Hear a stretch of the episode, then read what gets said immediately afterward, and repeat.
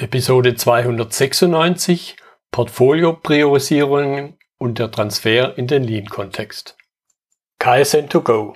Herzlich willkommen zu dem Podcast für Lean-Interessierte, die in ihren Organisationen die kontinuierliche Verbesserung der Geschäftsprozesse und Abläufe anstreben, um Nutzen zu steigern, Ressourcenverbrauch zu reduzieren und damit Freiräume für echte Wertschöpfung zu schaffen, für mehr Erfolg durch Kunden- und Mitarbeiterzufriedenheit, höhere Produktivität durch mehr Effektivität und Effizienz an den Maschinen, im Außendienst, in den Büros bis zur Chefetage.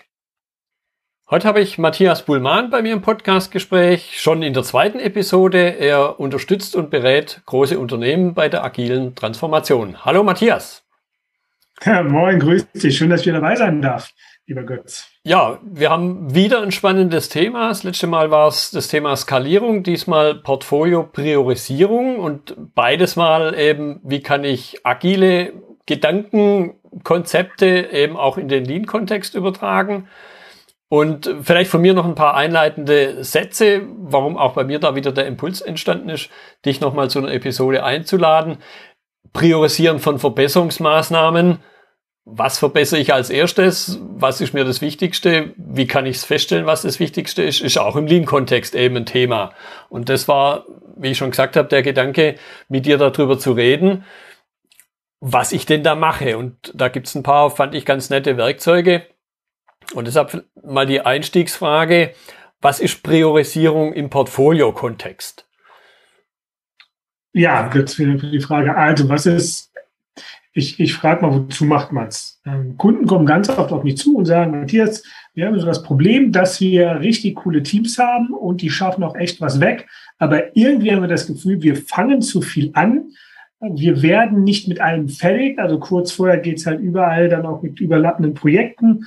Ähm, bei uns geht so ein bisschen auch teilweise dann so die Krankenquote hoch. Das muss man dann auch dazu geben aber wir müssen ja irgendwie alles fertig kriegen. Und dann mhm. frage ich immer, was heißt denn eigentlich alles? Und ich gebe jetzt mal ein praktisches Beispiel von einer gesetzlichen Krankenversicherung, wo wir waren. Die haben im Jahr ungefähr 100 Vorhaben.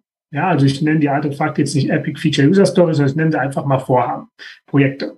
So. Und bis, bis vor einigen Jahren war es dann so, dass die davon ungefähr 70 bis 80 angefangen haben, eher 80 bis 90 und haben dann fertiggestellt ungefähr 50 bis 60. Das ist jetzt mal gar nicht so schlecht auf den ersten Blick. Wenn ich aber sehe, was ich für eine Wertschöpfung schaffen könnte, mhm. wenn ich eben nicht 80, also 70 bis 90 anfangen würde, sondern vielleicht nur wirklich 70 und die auch alle fertig kriege, das wäre vor allen Dingen extrem gut. Und dann kommt die Frage, ja, was machen wir denn überhaupt? Wie priorisieren wir das Ganze denn? Und wir alle kennen ja die Standardpriorisierung. Ich habe das Geld oder ich habe den größten äh, Mund oder ich habe das größte Netzwerk und das, was ich sage, wird als erstes gemacht. Das kann gut sein fürs Unternehmen, muss es aber nicht. Und es ist dann wichtig, hinzugehen und eine Priorisierungsmethode zu implementieren, die einigermaßen datengetrieben sich an der Vision des Unternehmens ähm, ausrichtet, um eine priorisierte Reihenfolge der Vorhaben abzuarbeiten. Punkt. Die versteht nämlich dann jeder Götz mhm. und dann weiß auch jeder, warum wir was machen. Das ist also auch sehr transparent. Ja, Priorisierung aktuell in vielen Unternehmen ist relativ intransparent. Warum machen wir denn jetzt das Projekt? Das macht doch gar keinen Sinn. Dahinter stecken aber wie auch, äh, wie, wie wir äh, alle wissen, toxische Bonus- und Vergütungssysteme. Da kriegt jemand einen Bonus für. Also müssen wir das natürlich jetzt machen, damit er und sein Team einen Bonus bekommen. Mhm. Falsche Anreizsysteme. Ja, ich will da, wie gesagt, das will ich jetzt nicht wertend, ähm, dass ich irgendjemand in die Ecke stelle und sagt, du, du, du, du Böser. Im Endeffekt kriegt er einen Bonus dafür. Was soll er machen? Sich dafür einsetzen, dass das Ding gemacht wird. Punkt. Wenn er es nicht macht, wäre er doof. Ja. Sogar. Ja. Hm? Ja, ich, ich vermute mal, du kennst, mir kam jetzt der, der Begriff Hippo in, in den Sinn. Ich vermute mal, du ja, kennst genau. auch Highest Paid. Oder Squeezing äh, Wheel, genau, Klassiker okay, Hippo, genau, ja. Genau. Ja, also und, und, und auch das schon, schon deine ersten Sätze jetzt hier höre ich jemand aus dem Lean-Kontext reden, im Grunde, weil das sind da oft auch die ja. gleichen Themen. Ja, der, wo am lautesten schreit, was hat recht. Wir wann zuerst ja. ja.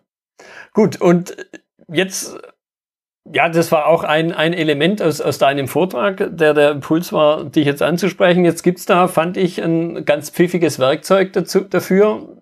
gibt sicher noch mehr, aber eben, wie du es auch gerade als Stichwort genannt hast, sehr, sehr Daten- und Faktengetrieben. Und äh, ja. ich denke mal, das wird jetzt einen großen Teil unserer Unterhaltung einnehmen, dass die Zuhörer darüber was erfahren werden.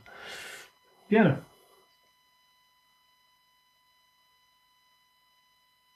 Genau, also was machen wir? Ähm, ich komme ja aus dem Safe-Kontext. Und ich weiß jetzt, jetzt werden einige sagen, oh, Safe, wo muss das denn jetzt sein? Müssen wir immer diese Frameworks machen.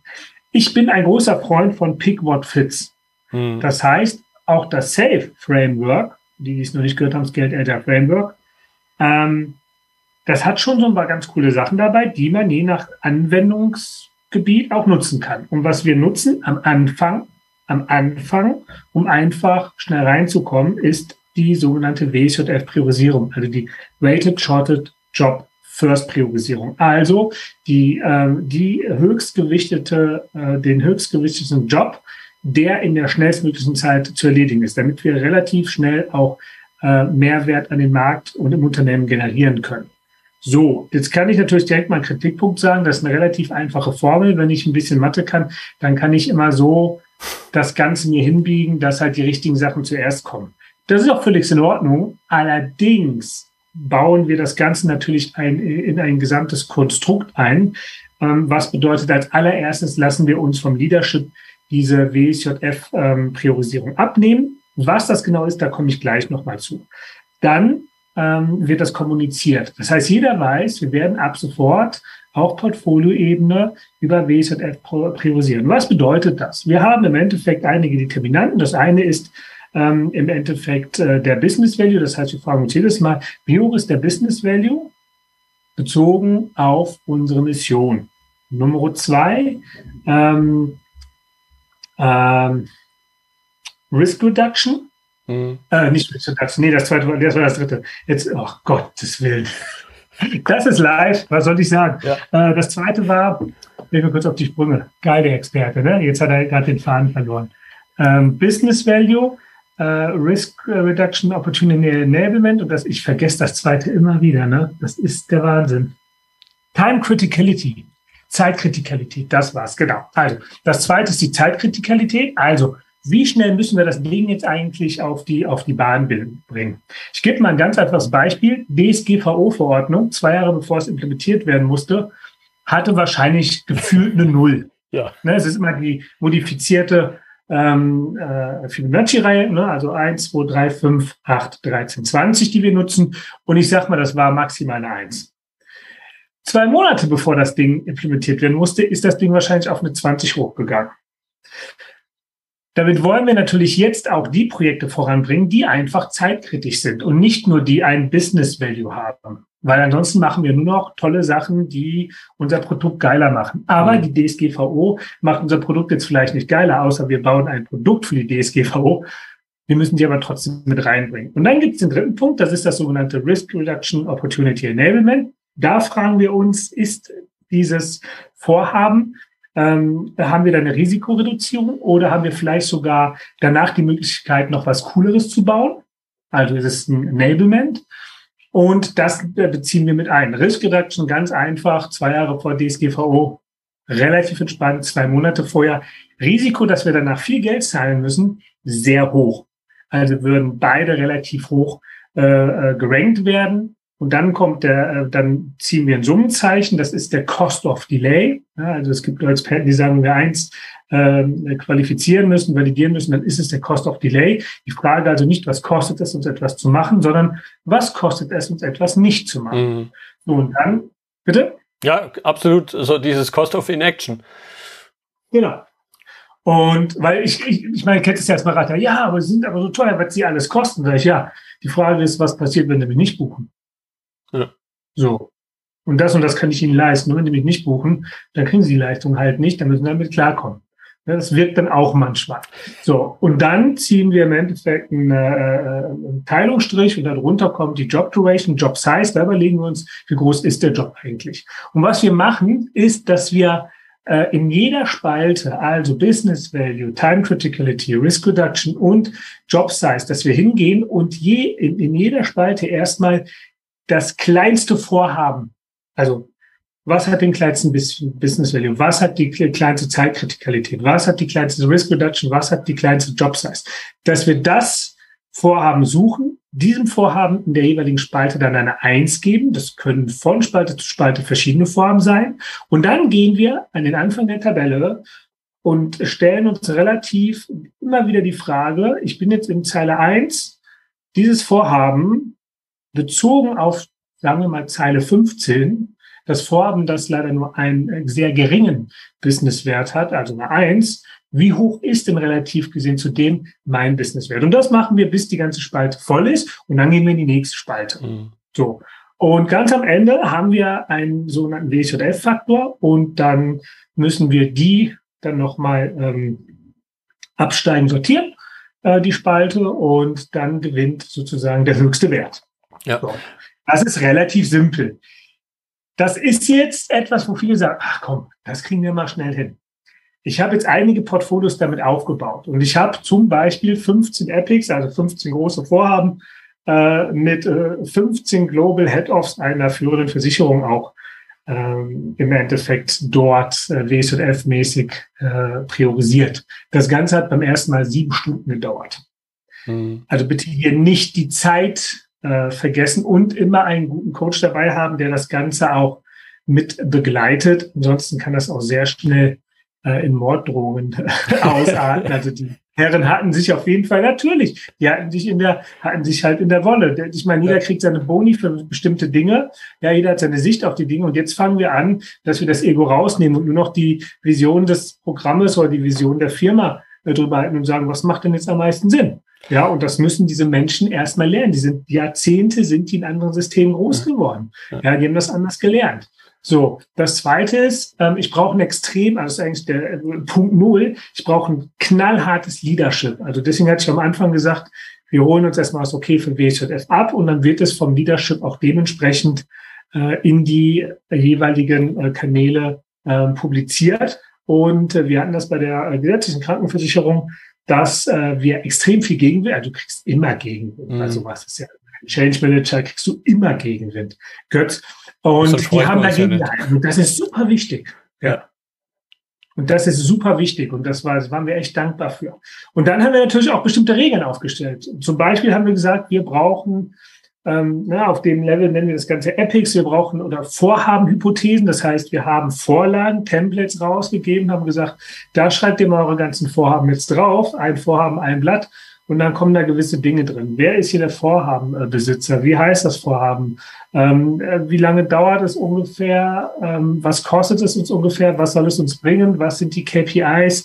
Was sind die quantitativen und qualitativen Measurements? Ja, also da muss man schon auch ein bisschen sagen, ähm, das ist nicht Larifari, sondern was, was macht das eigentlich? Damit wir es übrigens auch schätzen können. Mhm. Wer schätzen das Ganze am Ende des Tages? Wir empfehlen immer, dass es die schätzen, die auch das Geld haben, weil die sind verantwortlich.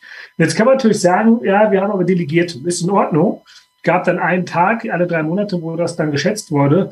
Und erstmal mussten die Leute ein, zwei Wochen vorher ihre ähm, Hypothesen reinreichen. Ähm, die wurden dann gecheckt. Dann kamen sie in dieses Meeting mit rein, wenn sie vollständig waren. Und äh, wer da war, war da, wer nicht war da, musste äh, da war, musste akzeptieren. Das war sehr hart, weil viele ja auch aus der Zeit kamen, ich komme einfach nicht und dann mache ich hinterher, mache ich auch noch mal ein bisschen Babule und dann kriege ich mein Ding schon durch. Nee, das ging nicht mehr. Mhm. Und das war richtig Krieg, das war ein Gemetzel. Na, ich weiß gar nicht, wie oft ein Kumpel von mir äh, dann mal Vorstand war und sagt, ihr müsst mich hier nicht hören. Wir können hier auch gehen. Nee, nee, das wird jetzt so durchgezogen. Und das war ein harter Weg ist immer ein harter Weg, aber er hat auch funktioniert. Ja, es wurde danach wertschätzender auch wurden die Vorhaben ausgewählt und sie waren vor allen Dingen auch im Großen und Ganzen schaffbar. Also klar hat man in den ersten Jahren immer noch mal fünf, sechs mehr gehabt, als man wollte äh, und ist auch mal mit zwei, drei nicht fertig geworden, aber es war weit weg von dem, was mal dort passiert ist. Mhm. Und deswegen bin ich ein großer Fan vom Portfolio, auch von einem gut strukturierten und organisierten und priorisierten Portfolio, weil ich sage, es ist doch völlig egal, wie die Leute ihre Arbeit verrichten. Es ist wichtig, dass sie wissen, zu wann sie etwas beginnen sollen und wann etwas fertig werden soll. Und da brauchen wir ihre Mithilfe, dass sie es mitschätzen am Ende des Tages und es hochgeben am Ende des Tages. Und, Und deswegen ist es schon wieder auch ein integrierter Ansatz mit der gesamten Firma, weil es wird nicht einfach von oben nach unten äh, aufoktroyiert, mhm. sondern natürlich haben auch die Programme und die Mitarbeitenden haben natürlich die Möglichkeit, hier auch Feedbacks zu geben. Ja, ja also es ist ein lebendes System mit ja. ja. Jetzt hattest du das schon angedeutet, ich möchte es noch ein bisschen vertiefen. Ich kenne ja vielleicht eine ähnliche Methode, nicht ganz so quantifiziert, das Pew Concept Selection. Da ist ein mhm. zentrales mhm. Element, dass ich mir bevor ich über verschiedene konkurrierende Lösungen, und hier geht es darum, eben ein Lösungskonzept für ein Problem auszuwählen, das beste Lösungskonzept, beziehungsweise das sogar noch besser zu machen. Und da ist ein zentrales Element, dass ich mir vorher, bevor ich anfange, die Konzepte an die Wand zu werfen oder in irgendeiner Form ja. zu haben schon, dass ich mich über die Kriterien klar mache, weil in dem Augenblick, wo das Konzept schon im Raum steht, dann fängt schon an, äh, diese Basargeschichte, ich habe zwei Streifen auf der Schulter, du nur einen, deshalb ist mein Faktor, der mein Konzept unterstützt, viel wichtiger wie der andere Faktor, der halt dein Konzept unterstützt. Und ich, du hattest so ein bisschen so angedeutet, ich möchte mal hinterfragen, wie, wie vermeide ich jetzt, dass halt diese Einflussfaktoren vielleicht unterschiedlich gewichtet werden, weil der eine drei im Vergleich zu zwei Streifen hat?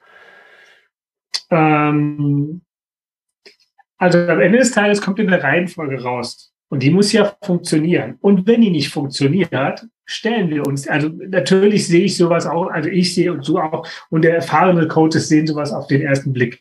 In der Regel nehmen wir uns auch die mit den äh, zwei, drei, vier Streifen vorher äh, zur Seite nochmal extra, also nicht nur im, im Plenum, ne, wo das erklärt wird. Wir wissen ja alle, wenn es im Plenum erklärt wird, weiß jeder, der mehr, mehr Schulterklappen hat, jo, erzählt dir mal, ich bin ja schon ein paar Jahre länger, ich weiß, wie es läuft, Freunde, ich weiß, wie es läuft. Und die nehmen wir uns nochmal extra zur Seite, besprechen das mit denen auch nochmal. Und wenn sowas dann vorkommen sollte, dann lasse ich das sehr gerne auch mal laufen, weil das Ergebnis dann am Ende des Tages vielleicht nicht so sein äh, wird, wie sich auch der Vorstand das gewünscht hat. Und dann wird dann bei einer Großraumplanung vielleicht, wird dann auch mal erklärt werden müssen, warum es nicht so ist. Hm. Ja, und ich kann natürlich immer nur warnen, darauf hinweisen, aber am Ende des Tages bin ich Coach und Berater und ich bin kein Advisor. Ja, also ich habe in der Regel ähm, manchmal schon, aber in der Regel nicht ähm, keine keine Weisungsbefugnis auch. Ja. Ne, dürfen wir jetzt Freiberufler ja auch in der Regel gar nicht haben.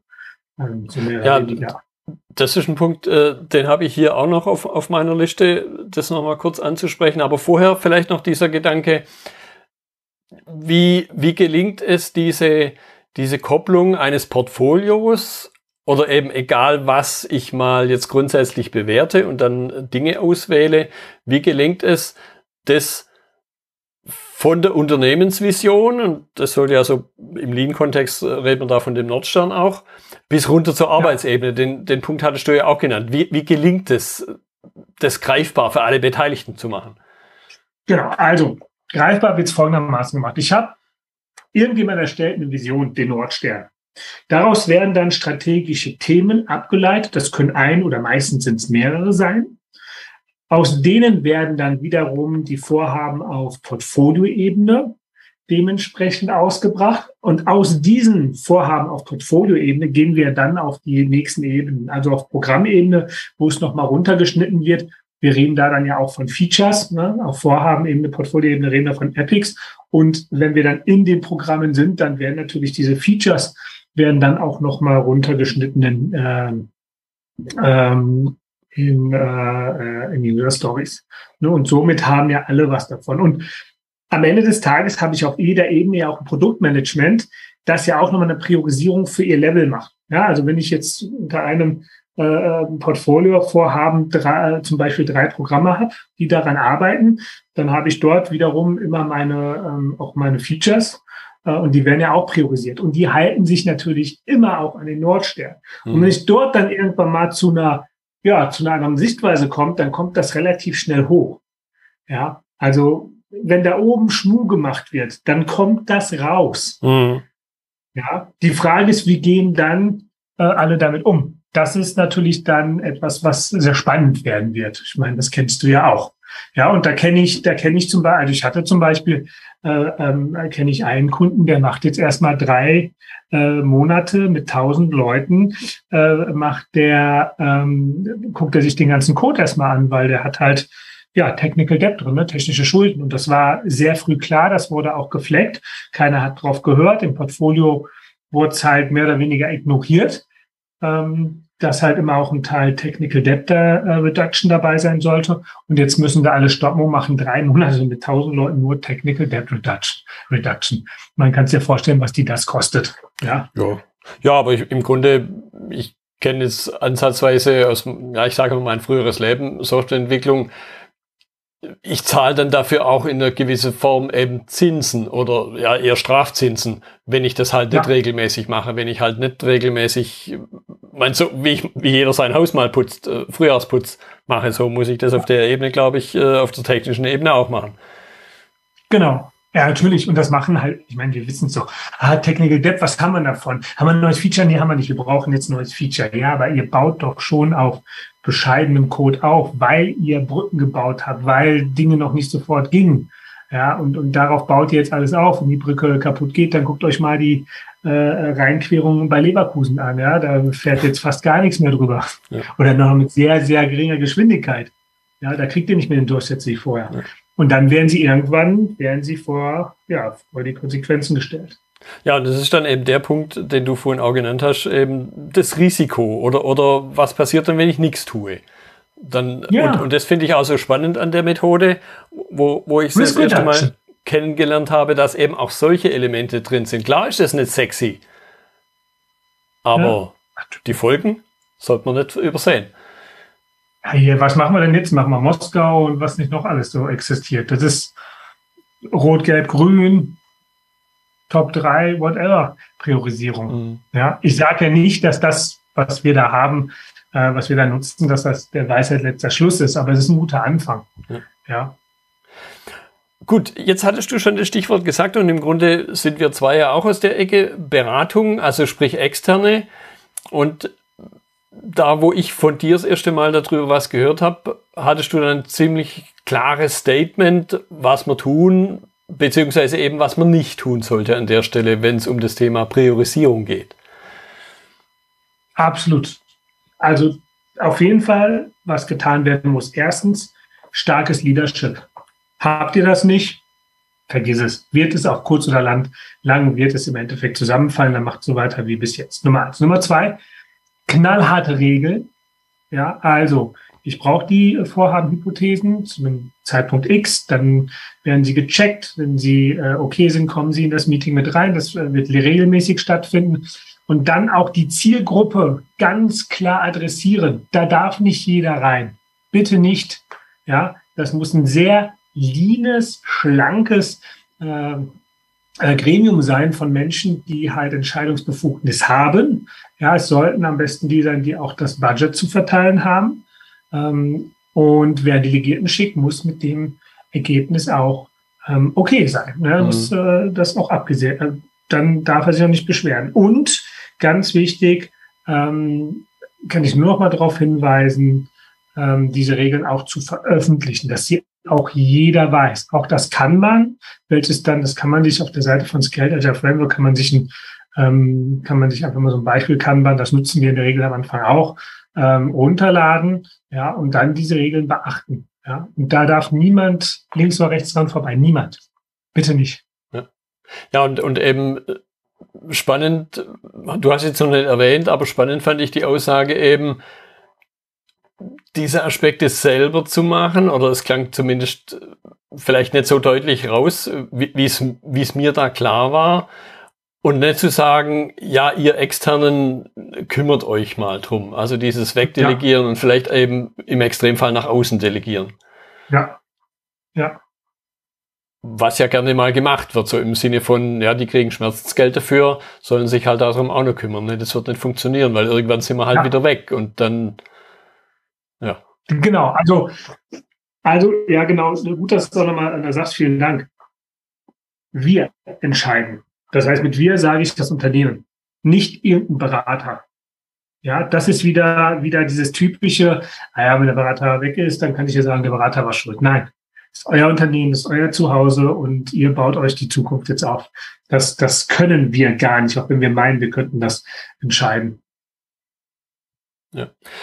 Gut, Du, du hattest schon, schon angedeutet, ich, ich möchte den, den Zuhörern auch so ein bisschen einen, einen Pfad vielleicht vorstellen und natürlich fängt platter, platter Spruch, jede Reise beginnt mit dem ersten Schritt. Also wie sieht so ein genereller Einstieg aus, wenn ich solche Priorisierungswerkzeuge mal losgelöst vom Portfolio wie gesagt, das ist der Grundgedanke, ich kann sowas auch in anderen Szenarien einsetzen. Wie, wie sieht so ein erster Einstieg aus? Nochmal zusammengefasst, du hattest schon etliche Elemente genannt.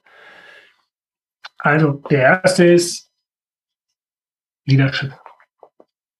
Das muss stehen wie eine Eins, Rückgrat mhm. haben. Nummer zwei, es wird im gesamten Unternehmen announced, was ab sofort als Priorisierung gilt und es wird auch öffentlich gemacht, wie es dazu kommt, was die Elemente sind ähm, und natürlich auch eingeladen, dass man Ideen mit einbringen darf. Nummer drei, es wird festgelegt, welche Templates es gibt, welche Zeitlinien es gibt. Also es gibt dann äh, eine, eine Einreichungsfrist für die Vorhaben-Hypothesen.